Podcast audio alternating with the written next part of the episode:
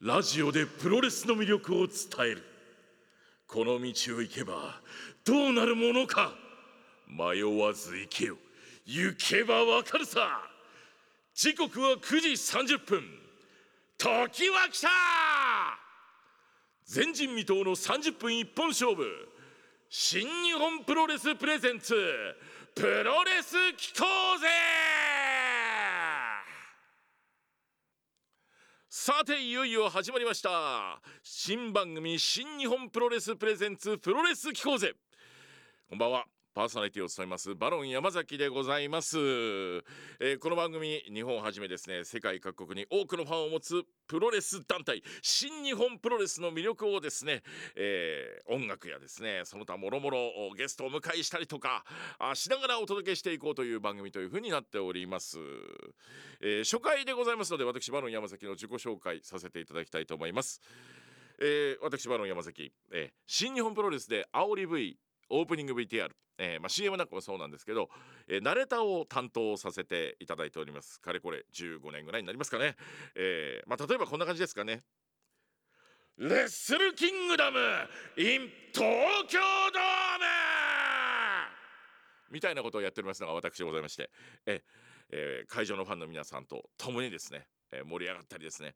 そして、えー、入場前の選手の皆さんにもこの思いを届けていこうということで、えー、心から煽らせていただいております。えそんなバロン山崎なんでございますが、えー、今回このラッキー FM 茨城放送からですね新番組のパーソナリティをさせていただくことになりました、えー、茨城私の地元でございまして、えー、茨城放送他にも私あのサタデーキングダムという番組をですね、え、この同じ土曜日の1時から、えー、夕方6時まで生放送でやらせていただいているわけなんですが夜のこの時間も新日本プロレスプレゼンツプロレス機構ぜさせていただくことになりました、えー、番組としてはですねまだどんな番組にしようかというのを私たちも模索しているところでございまして是非ファンの皆さんのこんなコーナーがいいかなとかこんな選手にこんな話聞きたいなとかえー、こんな人にこんなことを伺ってみたい、えー、こんなコーナーやってみたい。こんなのやってくれよ。とか。あとはもう新日本プロレスプレゼンツのオフィシャル番組でございますので新日にこんな思い届けてくれよ。とかですね。皆さんの思いをですね、えー、具現化していく。そんな番組にしたいなというふうに思っております。今日から新日本プロレスプレゼンツプロレス機構ぜどうぞよろしくお願いいたします。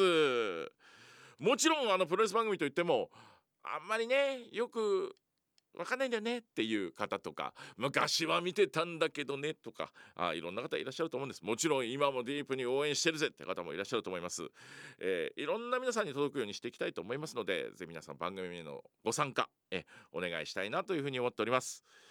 えー、ではですね番組メッセージいただくに際しましてメールアドレスご紹介してまいりたいと思います。メールアドレスは pk マークラッキー茨城 .com pk-ibarai-ibaraki.com そして番組公式のツイッターも作らせていただきました。こちらの試験運用みたいな感じなんですけどもぜひあの今後はフォローリツイートキャンペーンとかでいろいろやっていきたいというふうに思ってますのでこちらもいい運用のアイデアがあればですね皆さん教えていただきたいと思います。アカウントです。茨城アンダーバー NJPW こちら、えー、プロレス機構図で検索していただいても結構でございます、えー、つぶやいていただくこと場合はですね、えー、ハッシュタグプロレス機構勢機構勢は漢字でございます。これをつけてつぶやいていただけたら嬉しいです。さあ1回目でございますので番組の内容も今急遽いろいろ模索して決めたばっかりな感じでございます、えー、プレゼントなんかもしちゃおうかなとかいろいろ考えておりまして、えー、今日もそんなコーナーも用意しておりますのでぜひ皆さん最後までお付き合いください。30分一本勝負です。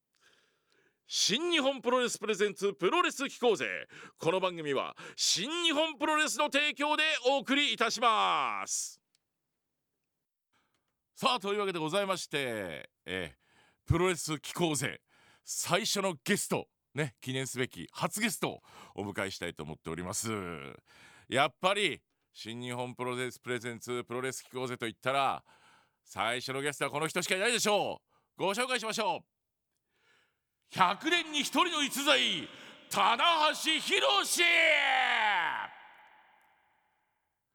棚橋選手おはようございますはいおはようございます皆さんよろしくお願いしますよろしくお願いします100年に一人に伝えたのは一つです。ありがとうございます。はいえもう朝からすいません。もう今日オンエアはねあの後日なんですけど実は今日、はいね、えー、3月の27日の朝にですね今インタビューをさせていただいております。いやいやもうね、僕はあの朝早いので、早いですか？はい、あえ？のもうあのしっかりウォーキングして、お？朝ごはん食べてあ、ラジオ収録終わったら練習行こうともう準備万端です。おお。はい。田中選手普段何時ぐらいにこうオフ日とかですよ？何時ぐらいに起きられるんですか？あーオンもオフもあまりないんですけど、はい。大体朝6時。六時、はい。でそこからで、はい。そうですね、あのショートスリーパーなので、はい。大体1時とか2時に寝ても4時間ぐらいでパッと起きますね。そうですか、じゃあもうそのたんい一日もうそこだけスポットで寝てもうあとははい。トレーニングとかを、そうですね、日中はあまり眠くならないので、でも大会、はい長い時は本当にね遅い時間まで戦うじゃないですかそうですね、移動あって、移動あって試合やって、まはいた移動っていう時はもう、ね、夜の順次回る時もありますからね。はいはい。そこはもうでも大丈夫なんです。僕あの生まれてから疲れたことがないんで。出た はい。そうですよねえ疲れない男えです愚問ですよ、愚問。あすいません失礼しました、はいえ疲れない男に聞いてしまいましたはい。えーそしてですね、谷さん、実はこの番組、あの、はい茨城放送時代を含めて、ラッキー FM になりまして、はいえーその全部を含めての初めてのプロレス番組なんでございますよ。いやー、ありがたいですね。えいや、もう本当に特に今の時期ね、本当にあのプロレスを好きでいてほしいって気持ちが強いのでー、はい、こういうね、あのプロレスを発信できる場所っていうのは、本当にありがたく思いますね。あありがとうございます。はい。ですので、あの今後も多分いろいろとお願いすることが多いかと思いますけども。毎回僕でもいいですけ毎回。本当ですか？ど、はい、あ毎回お願いします。じゃあ毎回のように。変わってくれっていう、なんかこう苦情の苦情が来ない限り僕は、はい。じゃあぜひぜひ、えーはい。どんどん出演していただきたいと思います。そしてですね毎回、み毎回ミニコーナーでもいいですよ、毎回ミニコーナー、はい。えな何何やってくれます？ちなみにあの僕が一番苦手なモノマネとかします、ね。ラジオではい。棚橋宏モノマネコーナーモノマネコーナー。リスナーからお題をもらって いやー、僕ね、あの何でもできるんですけど、はいモノマネだけできないんですモよ。ノマネだけできないもの苦苦手があるとしたらモノマネでなんでそれをご自分から言っちゃったんですか今す。いや、やはりね、こう弱点をさらけ出すことによって、さらに自分を追い込むと。ああそしてさらに強くなると、これを克服したら僕はもう完璧になります、ね。はい。じゃあ田中選手の今の最大の課題モノマネ。モノマネができない。ちな,、はい。ちなみになんかあの1個ぐらいないんですか？得意なモノマネ。そうですね。ええ。あのディズニーランドのはい。関連のホテルとかに泊まると、はいあのエレベーターの案内の声がミッキーなんですよ。はいそうですそうですそうですね。はい、ミッキーマウスなんで、はい。それだけできますね。あちょっとお願いしていいですか？はい。ミッキーまで。3219ドアが閉まるよ。以以上です。短。これを基準 棚橋だったっていうね。ねえこれを基準にあのリスナーの皆さんはいにじゃああのえこっからこっから上げていきましょう。はい棚橋のモノマネのスキルをね。あはい。ではあのリスナーの皆さんあの棚橋選手への、えー、モノマネのリクエストもぜひお待ちしておりますので ああ、もう出たくなくなってきた。自分で言ったんじゃないですかこれ、えーでさらに言うとですねあのープロレスに触れてない人とか、はい。あのー本当に見てないとか興味あるけどないけど全部含めてそういうリスナーの方も、もうたくさんいらっしゃると思うんですね。そうですね。なので、はい。もう田中選手にはぜひこうですね、えープロレスファンをこう増やしていくことにご協力お願いできればと。いやーもうあのプロレスっていうもののイメージはい、はもちろんね皆さんそれぞれも持たれてると思うんですけど、はい、なんかねあのいい意味で崩してきたので、はい、まあ、次はねあのプロレスをプレゼンするというか、はい。まあ、こういう見方もあるしこういうジャンルなんだよっていうところをね、うんあのさらに丁寧にね伝えていけたらなと思います。ありがとうございます。はいぜひですね、そのね、やっぱりもう一回爆発させますから、爆発をさせた男ですからですね。そうですねぜひはい次の、えーもう本当にいろんな方に、えープロレスをいろんな見方を教えていただきたいと思うんですけど、はいその中でまずやっぱりお伺いしたいのはやっぱ棚橋選手といえば、はいね棚橋ボディじゃないですか。ありがとうございます。ええ。もう彫刻みたいな体をまさに、ちょっとバロンさん。えハードル上げます。えいやいやいや。あのもうあれですよ。変な言い方ですけどあのかっこいい時の棚橋ボディはやばいですよ。今ちょっと条件がつきましたけども。ちょっと条件はあのえ条件がつきましたけども。ええ。そうなんですよ。あのねあのプロレスラーは肉体が売りなので。え、はいまあ、その中でもねあのまあ肉体美で業界を引っ張ってきた自負はあるんですけども、はい。最近はですね加齢とともにですねはい。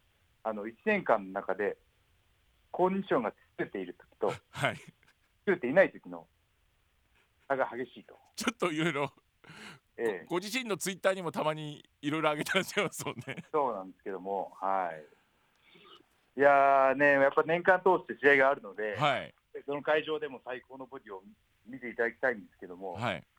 はい。あのープ新日本プロレスはね、あの東京ドーム1月。で、ありますね。大体毎年夏にね、G1 クライマックスっていう2つの大きなね、はい。山があるのであ、りますね。そ。こにね、やっぱりこうピークを持っていくという形で、はい。えー調整してるんですけども、はい。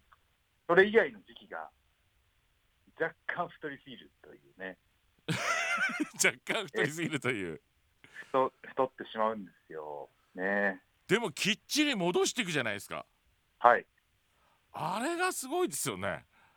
あのーやはりね、あのー注目度の高い大会は、ね、プロレスファンの方以外もね、はい見てくれるし、はいあのーね、初見の肉体で興味を持ってもらうってこともね、はいおそらくあると思うので、はいね、その辺は大事にしてるんですけど、はいはい。はい、でも肉体改造というかその棚橋ボディを作っていくっていうのって今、はい。スパンを2回年にっておっしゃってましたけど、はい。実際どのぐらいかかるんですか？あのもう完璧な状態に仕上げていくのって。そうですね、あのーえー頑張れば、はい。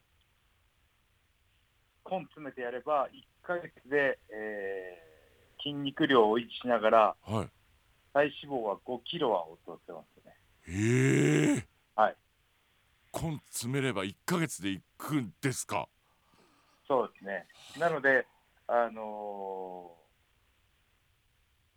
ーい何かこうね、イベントあるとき、ね、大きい試合があるときは、はいえー最低でも1ヶ月、はい。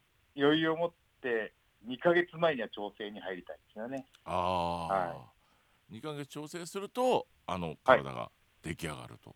そして見違えるような一切ボディが、はい、隠れ、今、ちょっとあの腹筋も隠れてるんで、はい。はい、これがあの出てこいよと。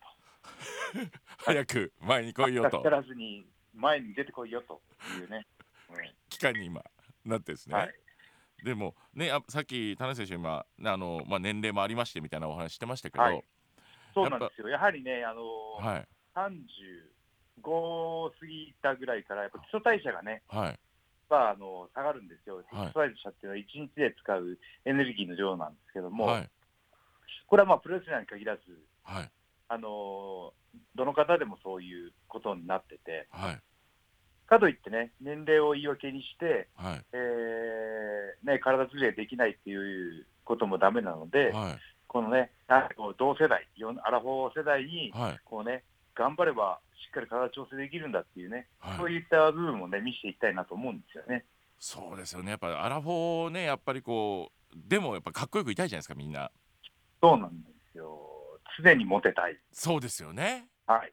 こうちょっと軽くアドバイスをするのであればリスナーもたくさんその40代男性、はいかっこよくいたいと思ってる人多いと思うんですけど、はいあのやっぱいきなり難しいのはちょっと辛いじゃないですかはい。どの辺から入ったらいいですか？棚橋ボディの入り口。そうですね。あのーダイエットしよう。っていうね、あのー思った時に、はい。まず皆さんが思い浮かぶのは、ね、あのエアロバイクこいだりとか、はいはい。ね、ジョギングしたりはい。とかっていうことなんですけど、はい。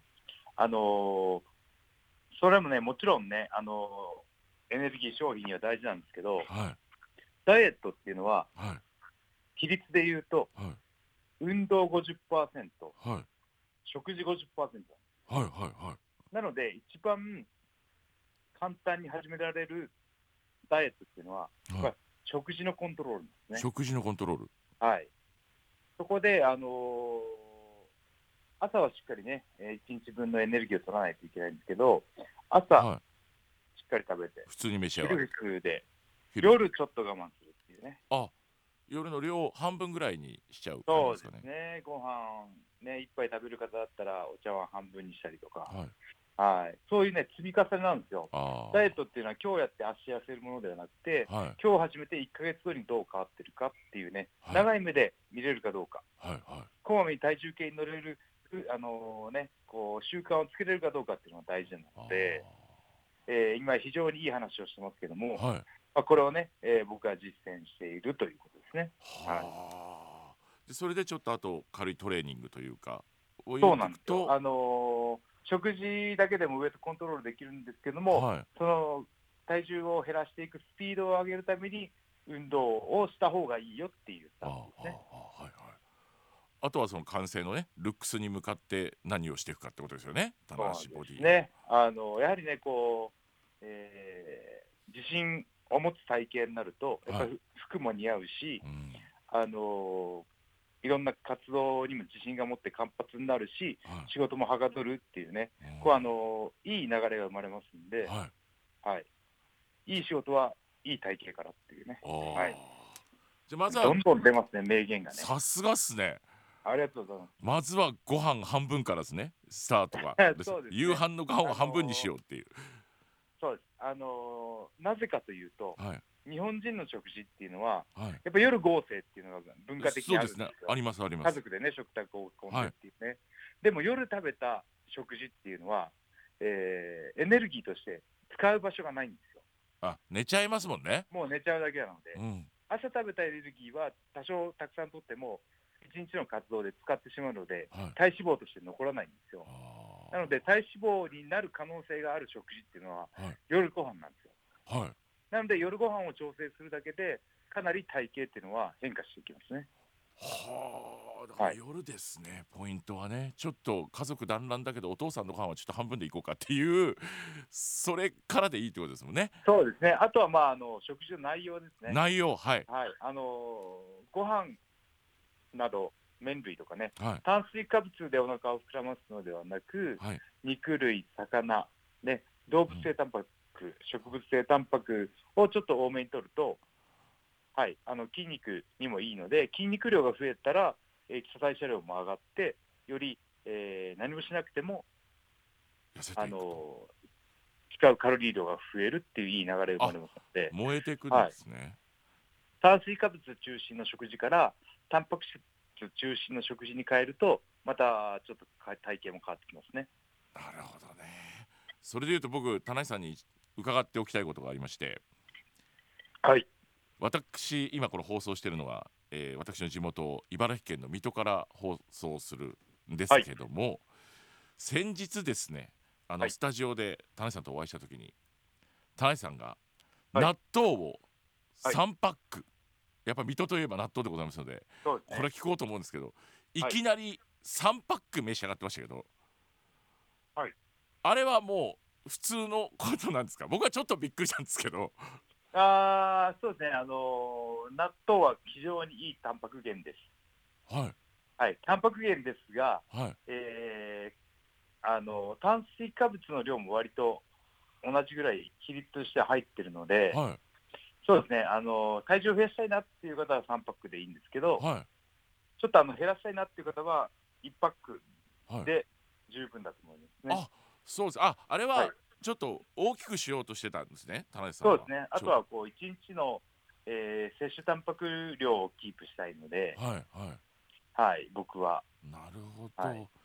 な筋肉が減らないように、に。はい、ちょっと多めに食べてましたね。そうか。筋肉にもこう栄養を与えていかなきゃいけないわけですね。そうなんです。もう本当にあの筋肉っていうのはね、はい。えーわがままな恋人のような存在で、はい、ちょっと栄養をあげないと、はい。機嫌を損ねてどんどん、えー失われていってしまうんですよ。あなので常に気にかけて、ーはい。あのー栄養をとってはい。体筋肉が分割されない状態を常にキープしていかないとどんどん減っていってしまうので、はいはいはい。はい、だからこまめな2時間おきの食事が大事なんですね。2時間おき。はい、でも2時間おきはあの非常に難しいので、はい。え3食プラス3回、4回のプロテインとかね、今だったらコンビニでね、はいあのプロテインドリンクとかも簡手軽に買えるので、はい。非常に、あのータンパク質を確保しやすい状態ではありますけどね。ああはい、ちなみにちょっと納豆をもう一回聞きたいですけどお好きな食べ方ってあるんですか？納豆ですか、えご飯にかけたら一番うまいですよ、え 間違間違いない。はい。間違いないです。間違いないですけど。ですね、ええ。あとはあのー納豆は粘り気があるので、はえーささみを茹でて小さく切っていはい。納豆に絡めるとうん。非常にあの喉越しが良くなりささみな。ささみのパサつきを納豆の粘り気がカバーしてくれるというか、はい、これは割あの両方タンパク質なのではい。おすすめの食べ方ですね、はい、あーありがとうございます。全然僕面白くないじゃないですか。大丈夫ですか？いい話しかしてないですけど。いやいい話。えじゃああのどんどん進んでいきたいと思います。じゃああのいい話しかしてないんですけどっていうことで田中選手のインタビューでお届けしてまいりましたけどねあのボディの作り方きっちりと教えていただいてまあモノマネね自称特技なモノマネしていただいたりとかですねしてまいりましたけども、えーお聞きいただいた通り途中でございます。えーまだまだインタビューの内容がございますので、えーこの続きはですね次週お届けしたいと思います来週もお楽しみに当たればラッキープロレス機構ぜクイズさあということでございましてオープニングでもですねプレゼントの企画とかやりたいなという話をしたことを皆様覚えてらっしゃいますでしょうか？さあここでですねクイズに答えてスペシャルグッズをプレゼントしようという企画させていただきたいと思います、えー今回この後クイズを出させていただきます。そして正解者の中から1名様に今週のゲスト棚橋宏選手と私バロン山崎のサインが入りました。パンフレットをプレゼントさせていただきたいと思いますのでどしどしご応募をお願いいたします。では早速問題参りましょう。先ほどのインタビューからの問題です。先日私と棚橋選手がお会いした時に棚橋選手は一体何をしていたでしょうか？もうちょっと詳しくいこうかな。私バロン山崎と棚橋選手が出会った時に棚橋選手は何をどのくらい食べていたんでしょうか。インタビューの中に隠れています。ぜひご応募いただきたいと思います。今回の応募はですね、えーメールのみとなっております。お一人様一通でクイズの答え氏名住所を書いてお願いいたします。宛先は pk アットマークラッキーハイフン茨城ドットコムとなっております。個人情報の使用はですね目的外ではいたしませんのでご安心ください。正解は来週4月10日のオンエアで発表です。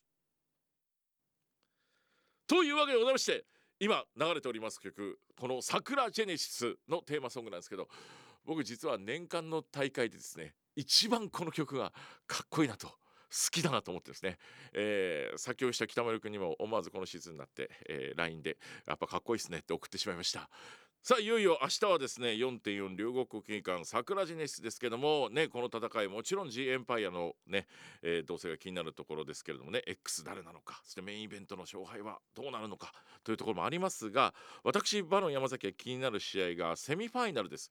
IWGP ジュニアタックなんですけども今回ですねあの皆さんご存知のように、えー、楊選手が復帰ということですが早いんじゃないかとここでタイトルマッチはという話もあるんですけども僕は逆にこのタイミングにぶつけてきたことが気になるんですね。